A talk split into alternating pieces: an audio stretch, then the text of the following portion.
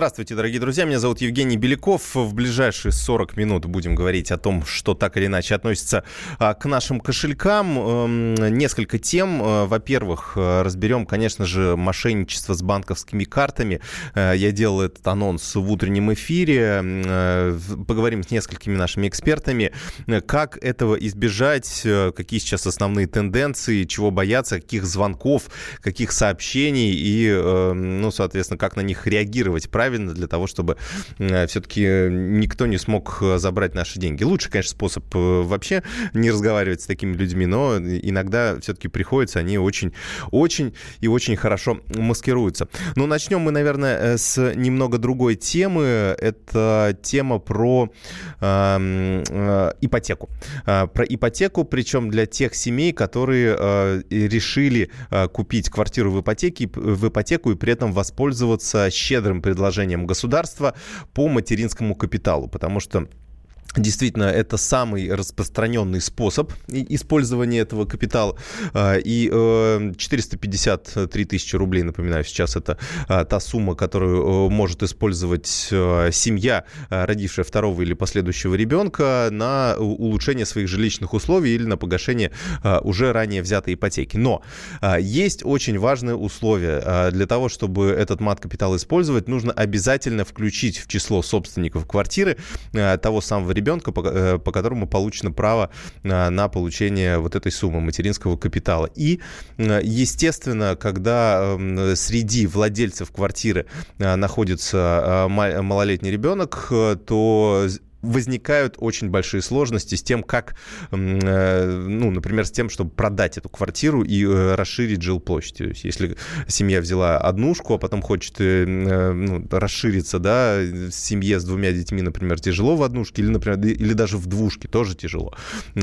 Хочет расшириться, это очень-очень сложно сделать, потому что там нужно столько документов собрать, и, собственно, очень часто сами покупатели не хотят связываться с такими семьями, потому что у этих, ну, ну, ну, мы понимаем, да, э, почему это очень сложно. Потом э, ну, то есть очень много мошенников как раз на этом рынке. Это, это все э, очень э, отпугивает многих покупателей. Давайте все нюансы мы сейчас обсудим с нашим экспертом Елена Попова, член Комитета по социальной политике Совета Федерации. Елена Владимировна, здравствуйте.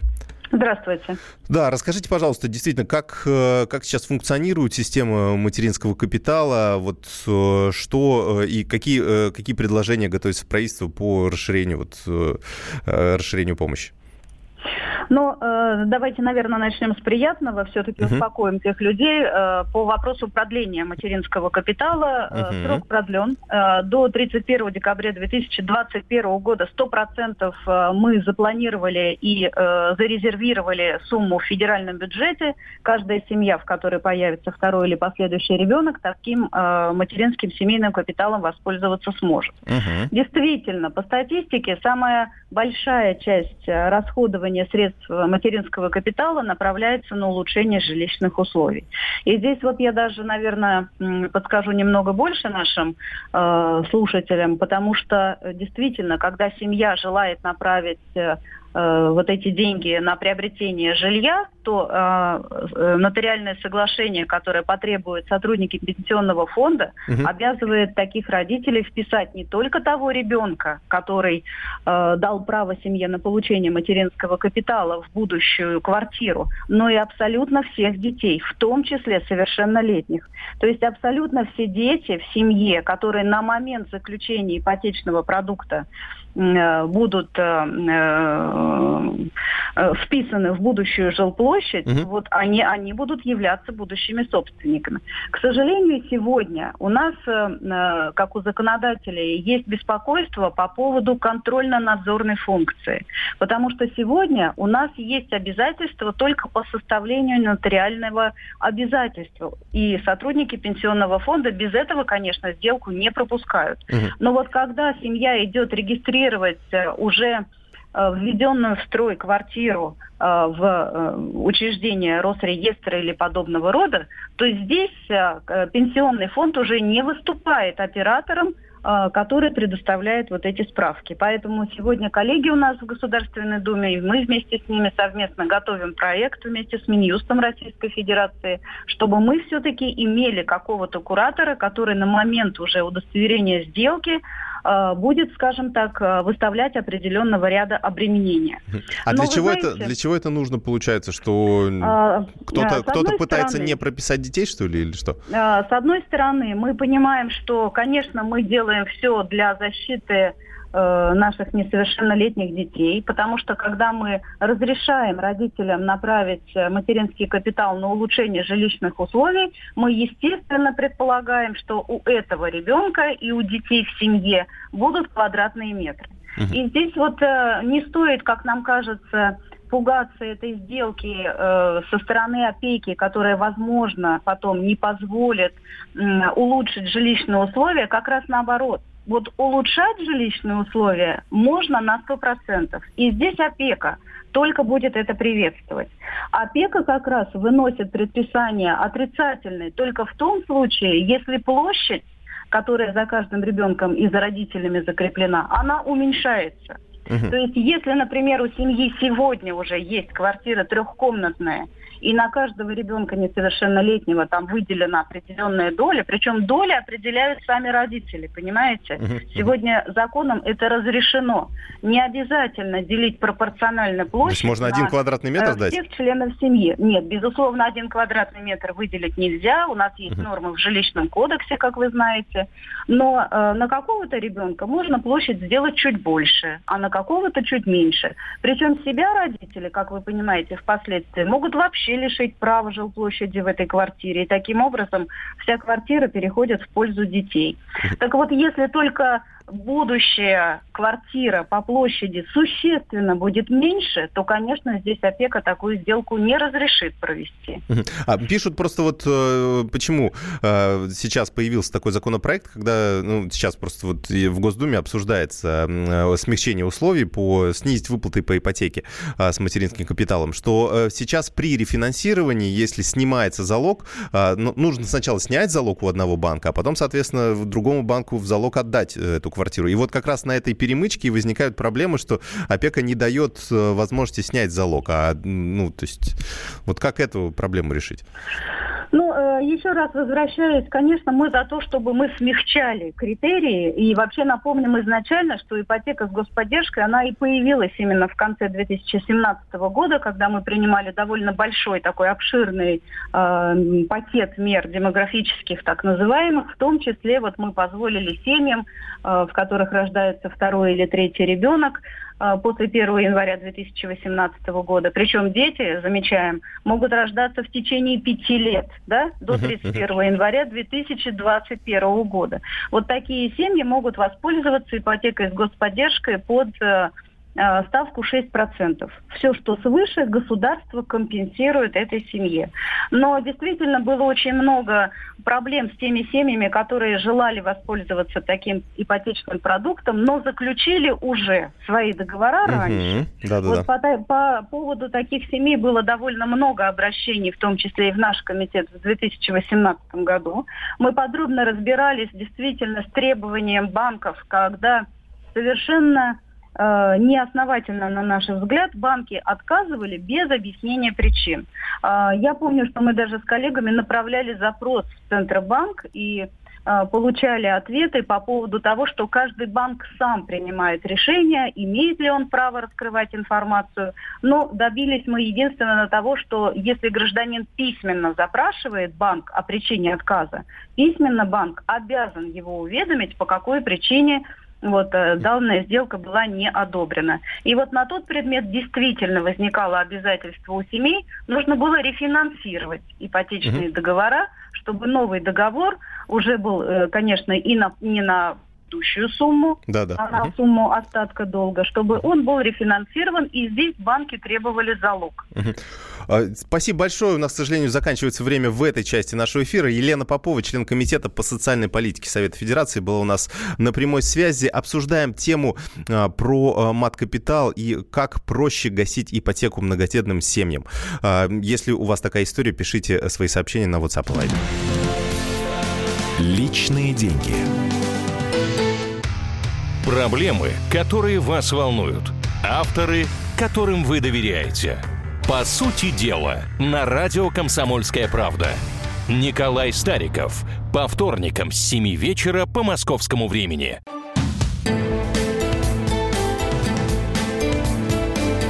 Личные деньги. Продолжаем наш эфир, дорогие друзья. Э, обсуждаем тему мат-капитала. Э, ну, э, уже заканчиваем, точнее, обсуждать тему мат-капитала. Мы как раз в первой части ее обсуждали с нашим экспертом. Действительно, сейчас условия для многодетных семей достаточно неплохие.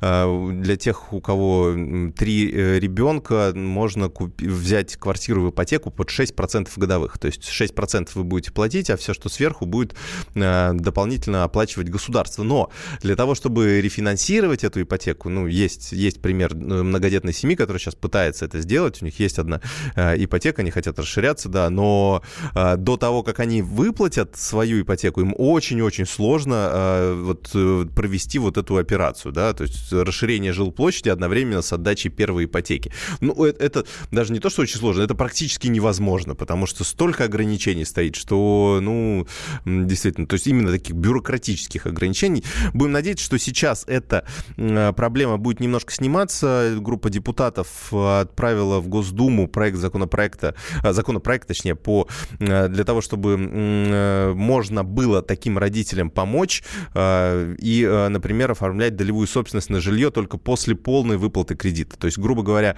в, на момент продажи квартиры, грубо говоря, если ипотечная квартира, еще не отдали долг, но при этом семья хочет расшириться и взять другую Э, квартиру, то есть продать нынешнюю ипотечную и взять какую-то более большей площади э, в ипотеку.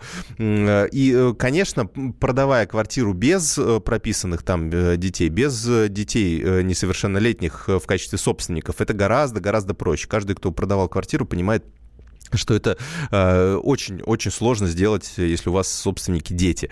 Э, без них гораздо проще. То есть нужно как-то законодательно закрепить, что при, э, когда человек отдает э, кредит уже полностью, вот тогда у него возникает обязанность прописать там детей, выделить им какую-то собственность. Это можно заранее прописать как-то в предварительном договоре, чтобы э, это было обязательство у, э, у семей, э, соответственно, это сделать. Ну, раз уж мы хотим защитить да, права детей, э, и, собственно, э, раз нам на второго ребенка эти 450 тысяч дает, дают, то, значит, наверное, каждый из э, несовершеннолетних членов семьи тоже ну, э, является, имеет право на эту собственность, потому что все-таки государство поддерживает демографию и так далее. То есть здесь мы не оспариваем этот принцип, но, тем не менее, нужно как-то э, упростить для того, чтобы родители все-таки могли, не проходили эти бюрократические круги ада для того, чтобы улучшить условия для своих детей, в том числе, кстати, и для себя, и для своих детей. Ну, будем следить следить за тем, как э, будет развиваться судьба этого законопроекта. В феврале Госдума обещает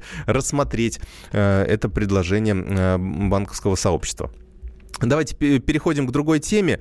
А, в России участились э, мошенничества с банковскими картами. Э, очень, э, я думаю, что многие из вас получали подобные звонки из условной службы безопасности банка. Есть еще всякие выгодные инвестиционные предложения. Мне, например, ну, чуть ли не каждый день, ну или, по крайней мере, раза три в неделю точно звонят с, какого, с каких-то номеров и, и что-то что там активно предлагают.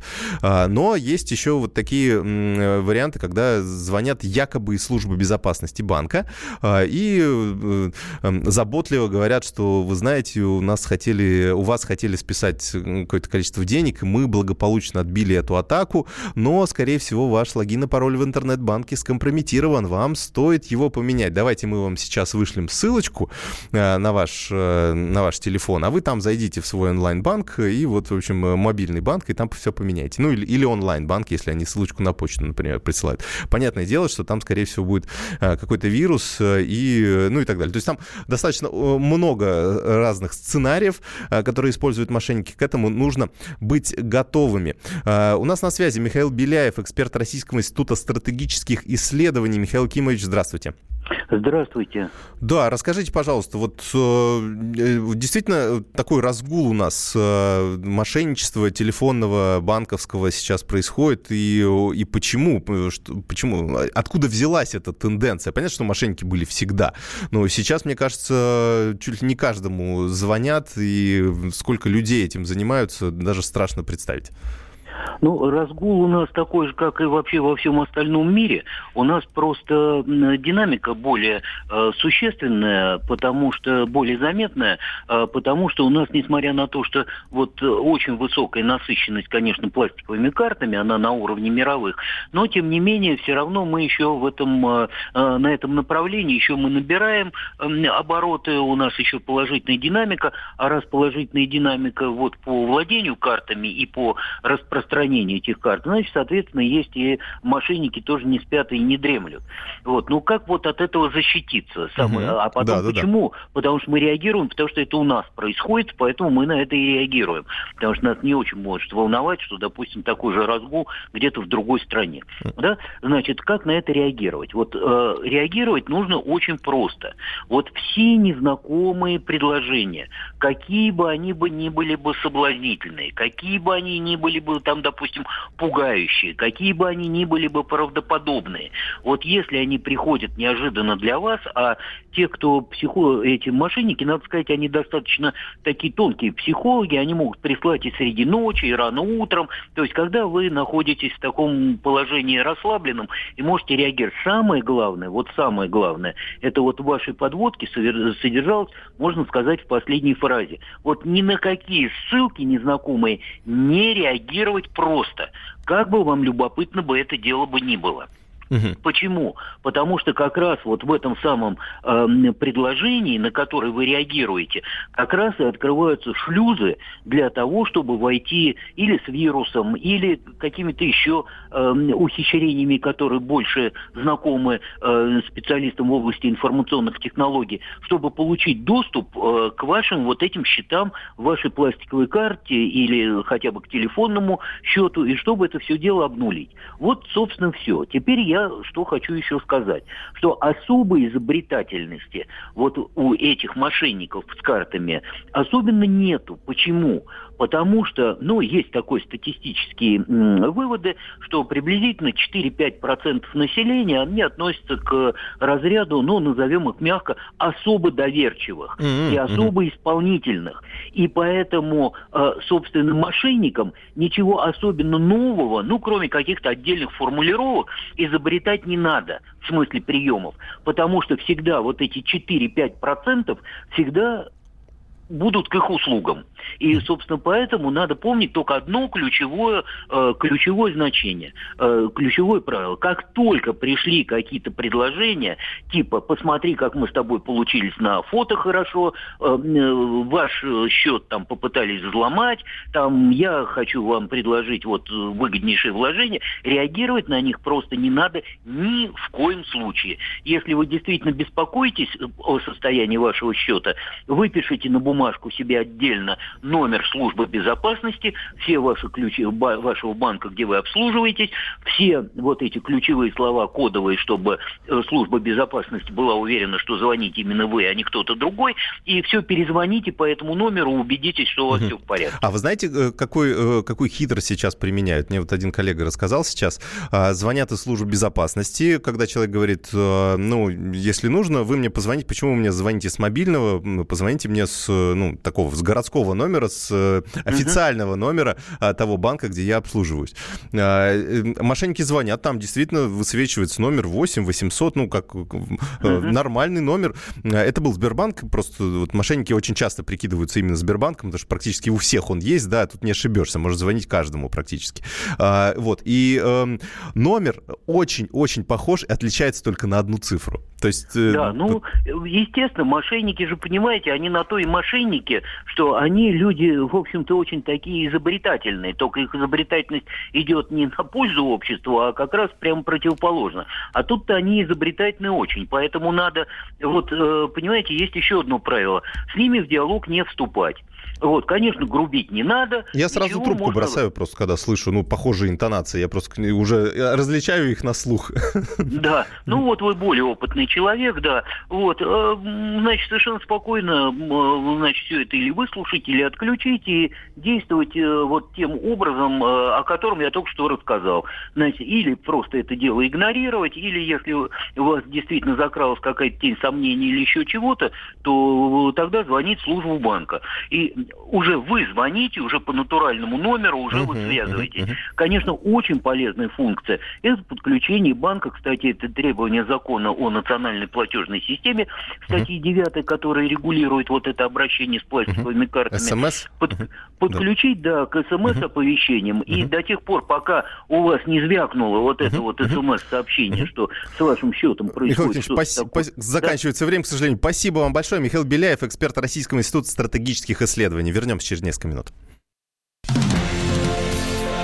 Личные деньги. Особый случай. По понедельникам в 5 вечера по Москве. Касается каждого.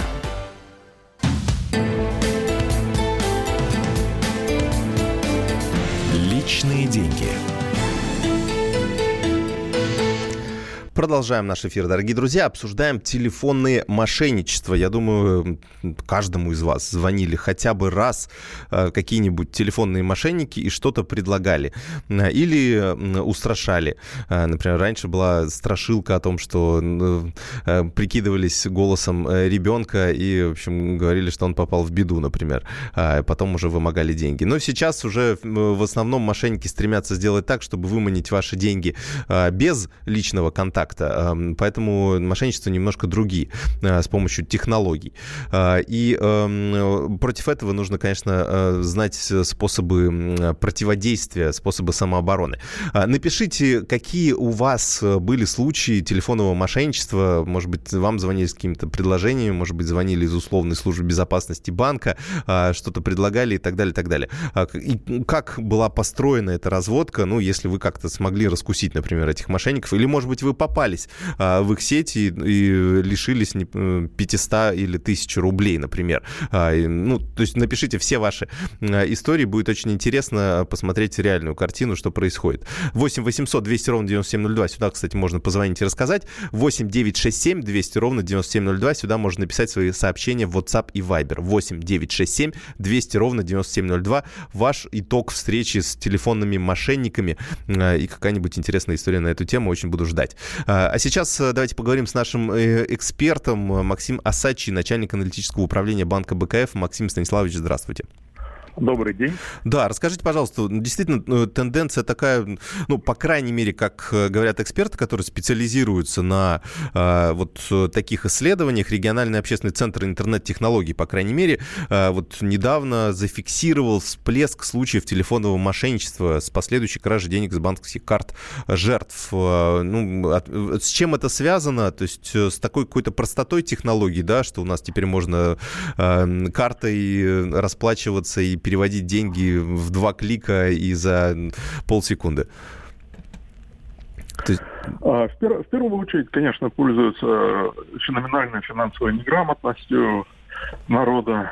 Э, фишинг очень распространенное явление, фродстеры угу. активно Фишинг это вы имеете в виду вот эти рассылка э, ссылок, да? Вот, э, а, фишинг, фишинг это просто э, способ выуживания из вас uh-huh. персональной информации, ну, необходимой для транзакции. Ну, например, э, э, просят сообщить пин-код, ну, представляясь якобы сотрудником какого-нибудь банка. Особенно это распространено в случае Сбербанка, вы знаете. Да, да, да. да. Вот. И этим занимаются, ну, скажем, заключенные в зонах там целые такие фабрики, угу. возможно, знаете, вот сидят люди и э, выуживают у россиян, ну, особенно, э, особенно, конечно, беззащитные пенсионеры.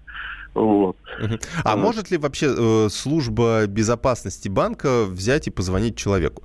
Я помню, мне один раз звонил служба безопасности банка, но когда я э, оформлял ипотеку. Вот, собственно, ну, все. Нет, службы безопасности банка, безусловно, представители могут э, попытаться, как бы, могут связаться с ну, то есть в каких но случаях, они, да. Ни, в коем, но, ни в коем случае они не будут у вас спрашивать ваши персональные данные, там, скажем, пин-код вашей карты. Ну, вы, вы понимаете, и более того, этот пин-код, конечно, никому нельзя говорить. Ну, вот, знаете, вот какие еще существуют способы. Э, ну, помимо фишинга же существует еще масса э, способов выуживания денег. Ну, например, просто э, ридеры, вот мод, модный способ, да. Это, что, это что такое, да? С ридером там считывается вот ваши карты, вы, например, где-нибудь в общественном транспорте, в метро, скажем, находитесь, и вот представляется поближе к вашему, так сказать, кошельку эта карта, э, э, ридер, ридер и, и считываются необходимые данные с вашей карты. Э, и а каким, а каким образом? Не, не, не, просто, не просто считываются, а, а просто проводится транзакция в пределах тысячи рублей, которая не требует введения пин-кода. Слушай, а мы вот. обсуждали эту тему с экспертами где-то ну, год назад. Сказали, что ну, это невозможно физически, потому что даже если вот, ну, человек получил эту машинку, да, но ну, у него же должен быть расчетный счет в каком-то банке, на который ну, зачислятся что? эти деньги деньги. И, да собственно, нет. это потом, как он, как он, на каком основании он это снимет и так далее. Ну, то есть, вот ну, сама механика непонятна. Ну, простейший вариант. Да, да, счет есть, все есть, деньги действительно пройдут. Правда, они очень быстро исчезнут, вот, но просто на подставных лиц. А, то есть Просто счет оформлен на подставных ну, лиц на фирму да, Одноневки, да? Ну, естественно. То есть угу. это, это все, это все просто делать нет. Посмотрите в интернете довольно много информации, например, вот о снятии денег с помощью вот этих ридеров несанкционированные операции. Ну, тенденции сейчас на рынке такие. Снижается Э, снижается объем э, и количество несанкционированных операций, э, ну и доля, во всяком случае, снижается, выполняемых с помощью банкоматов угу. и с помощью посттерминалов, ну вот в магазинах, и э, растет вот э, объем несанкционированных операций от э, CNP, э, то есть э, транзакций без предъявления карты. Uh-huh, вот. Uh-huh. вот э, э, ну, как, какие еще можно вот... Э, а, кстати, у нас, у нас такой вопрос вот э, возник. Да. А, есть такая байка, что если ввести вот на этом постере, ну, грубо говоря, а, ввести... Эм, вранье, вранье. А, ну, я, я понимаю, обрат, обратно, да. Да, да, да. Обратный пин-код, ну, вранье, конечно. Нет, нет. О, как вы сразу поняли, о чем речь, да. А потом, знаете, вот еще как бы такой, ну, я не знаю, достаточно достаточно распространенные мошенничества, когда а, вы э, совершили э, какую-то транзакцию в банкомате, и вот уже должна выбраться карта, и она не выбрасывается. Угу, так. Вот, ну, за, застряла. А допустим, что ваш банкомат э, вот, не в каком-то модном центре, вот вы, вы куда-то там бежите, в это время мошенник э, вот это своего как бы устройство, э, используя, вынимает вашу карту, и более того, он uh-huh. считал, считал ваш пин-код. Uh-huh. Вот, все. Быстренько снимает ваши деньги, все. Вот это, э, это, это uh-huh. карт трекинг, распространенный тоже вид карточных мошенничеств. Ну, вот так, так, так, такого рода, конечно, э, мошенничество надо, э, основные виды надо знать, изучать. А чтобы каким образом вот, жертвой. да, каким образом от них защититься, например, вот от того же, вот как э, считывание Кар... с помощью ридера, да, вот этого карты? С помощью, с помощью ридера самый, самый простой способ вообще не держать у себя карту. Вот существуют же разные виды, вот, а, скажем, а, платить э, с помощью э, сотового телефона, с помощью часов, например, вот а, а, а, iPay, да, ну, ну не всем могут себе позволить. Apple Pay, да, ну, да, Apple, Apple Pay, да. Да, да, да. Возможен как бы совсем уж простой способ.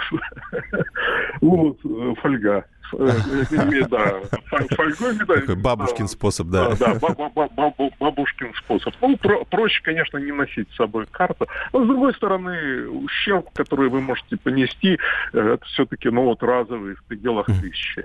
Ну, а, а как-то можно эту, эту операцию, вот условно, вот я еду в метро, вижу сразу, что с меня сняли какие-то деньги, могу ли я каким-то образом а, сообщить в банк, что я не ну, проводил эту операцию и так далее? Да, конечно, надо немедленно звонить э, в банк, э, эту операцию заблокируют, будут разбираться. Вот. Ну, потому что деньги... Э, не мгновенно деньги, же, да, получается? Да, да. Конечно. О, супер, то есть это... Уходят. Угу. Так что вот э, существует. Ну и напомню еще, э, мы тут не обсудили с вами еще и скимминг, да, тоже вот эти накладочки. Э, а он разве еще существует в таком режиме? Говорили, что вот когда на карте появился вот этот чип, который сейчас практически получается во всех картах или уже во всех, то он, в общем, скиммеры не могут... Там они обычно с магнитной ленты считывали, а, в общем, с чипа вроде как не получается, или как? Вы знаете, идет, идет постоянная борьба на самом деле а, пушек и брони, да? Uh-huh, uh-huh. Вот какие-то какие-то методы действительно, ну вот карты с магнитной полосой уходят в прошлое, все более все более активно используются, э, скажем, эм, э, э, те же интернет-платежи. Ну и, соответственно, мошенники, они э, активно пере, так сказать, э, свои, свои усилия перебрасывают вот уже на вот эти, э, так сказать, ну, вот на интернет-платежи. Ну, вы знаете, вы знаете прекрасно, что существует, ну, например, такая индустрия, э, просто мошеннические сайты, да, то есть делается копия сайта известного банка, вы благополучно э, совершаете транзакцию, только деньги уходят не совсем туда. Ну да, да. Вот, да. вот как вариант. Ясно. Э, спасибо вам большое. Максим Асачи э, был у нас на прямой связи, начальник аналитического управления банка э, БКФ. Ну, вот вы уже пишете, кстати, нам многие сообщения, множество сообщений. Давайте несколько из них зачитаю.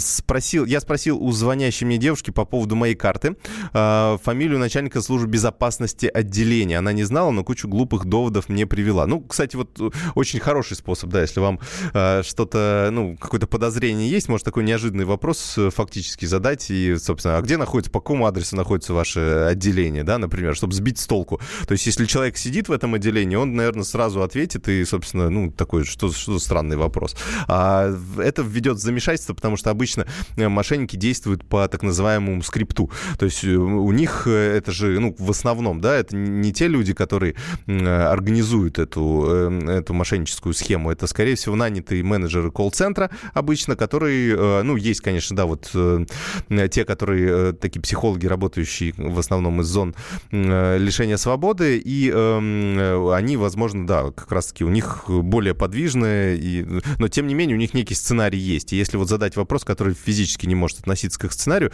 то, возможно, здесь вы услышите, что вам что-то подскажет, что это не так. Но, в принципе, вообще не надо с ними разговаривать. Так, для интереса многие разговаривали. Вот нам, кстати, присылают прислали даже аудио, эм, аудио э, человека, в общем, разговора э, с мошенником, который записал один из э, товарищей, аудиозапись финансовой разводки. Мы, к сожалению, не успеем ее дать в эфир, но спасибо вам большое. Может быть, в одном из следующих эфиров мы ее обязательно озвучим. В принципе, таких Э, и на Ютубе, и э, еще где-то можно найти записи разговоров с мошенниками.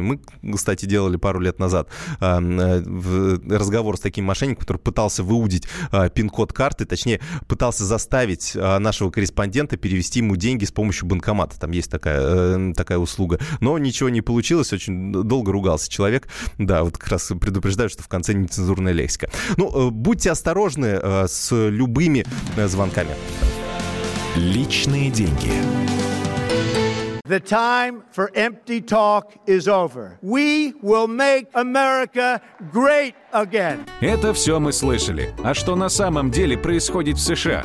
Реальные новости, курьезы и события, которые нигде, кроме Штатов, случиться не могут. Как они там за океаном вообще живут?